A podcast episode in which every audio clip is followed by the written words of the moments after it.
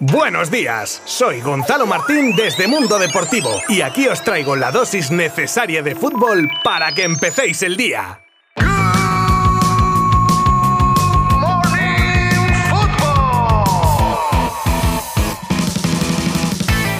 Buenas a todos. Bueno, hoy estaréis más descansaditos, ¿eh? Algunos con la bajada de las temperaturas en varias zonas de España. Yo desde luego he podido dormir y soñar con todo el fútbol del mundo. Sí, soy un friki de este deporte, lo admito. Y para los muchos que sois como yo, os traigo en este miércoles 22 de junio un saco de noticias para manteneros siempre al día de los temas más destacados. Hablaremos de tres culés pretendidos en Francia, del que fue deseado fichaje del Atlético de Madrid hace años y que, aunque tarde, se ha producido ya y gratis, de la nueva perla la que persigue el Real Madrid, de Lewandowski y de Luke de Jong o del plan de futuro de Luis Enrique con la Roja. Esto además de otras muchas cosas que os contaré en los próximos minutos. Os habla Gonzalo Martín desde Mundo Deportivo y empezamos ya.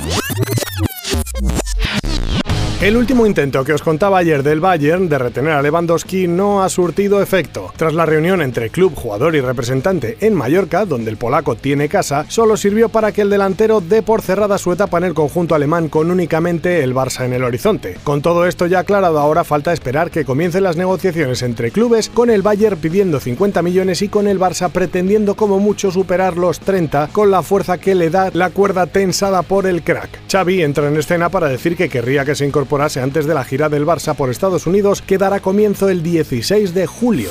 Según Goal, el Marsella, que la próxima temporada jugará la Liga de Campeones, ha mirado hacia Barcelona con el objetivo de reforzar su plantilla y tendría pensado hacerlo no con uno ni con dos, sino con tres jugadores culés, todos en forma de cesión, eso sí. Hace tiempo los compañeros de Mundo Deportivo ya os adelantaron el interés de los franceses en Clement Lenglet y ahora se le sumarían Nico González y Pjanic. Escollos a superar la decisión final de Xavi con Nico y el alto salario de los jugadores. Pero bueno, con la buena relación entre ambas instituciones se intentará llegar a un acuerdo satisfactorio para todos.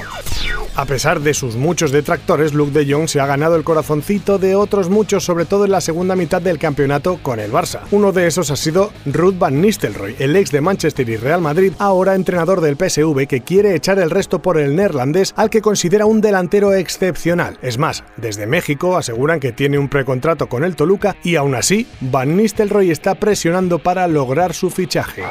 La estrategia del Real Madrid de los últimos años en cuanto a fichaje de jóvenes perlas no le ha dado mal resultado y tras la incorporación de Chouameni, ahora el radar blanco ha detectado en Francia a Hugo Equitique, delantero de 20 años del stand de Reims y así lo informa el equipo y también que el PSG y el Newcastle andan detrás de él, habiendo realizado el equipo inglés una primera oferta hasta ahora la que más seduce al jugador y que sería de 36 millones más 10 en bonus de rendimiento. Todo gracias a los 11 goles en 16 partidos esta temporada en la liga francesa.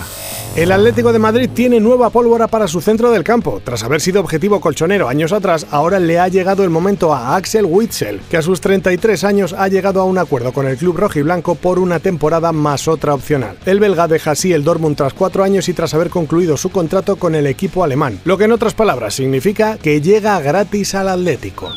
Tras el anuncio en varios medios franceses ayer de la salida de Pochettino y la llegada de Galtier, algunos se preguntan qué pasa con Zinedine Zidane del que tanto se había hablado con prioridad absoluta del PSG e incluso de Mbappé. Bueno, pues esa pregunta tiene la respuesta de Alkelaifi en una entrevista concedida a Le Parisien en la que asegura que nunca han hablado con el ex técnico del Madrid, ni directa ni indirectamente. Muchos clubes y selecciones le quieren, pero nosotros no hemos discutido con Zidane, concluía el mandatario del PSG. Si queréis conocer más de la entrevista, la podréis encontrar en nuestra página web.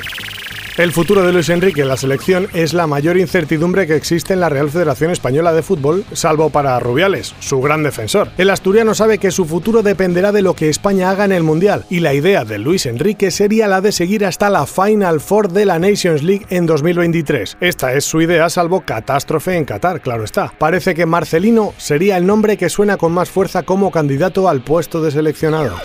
Y cerramos con una nueva gran polémica, precisamente con respecto a la del Mundial de Qatar, país que entre otras cosas no permite la homosexualidad dentro del país, habiendo hoteles que no están admitiendo a parejas del mismo sexo. Pero para echar más leña al fuego, el Estado qatarí ha prohibido el sexo fuera del matrimonio durante el Mundial. En las fuerzas del orden del Reino Unido hay preocupación por lo que pueden hacer los aficionados ingleses, teniendo en cuenta el ambiente festivo que rodea al evento. Se avecina tormenta.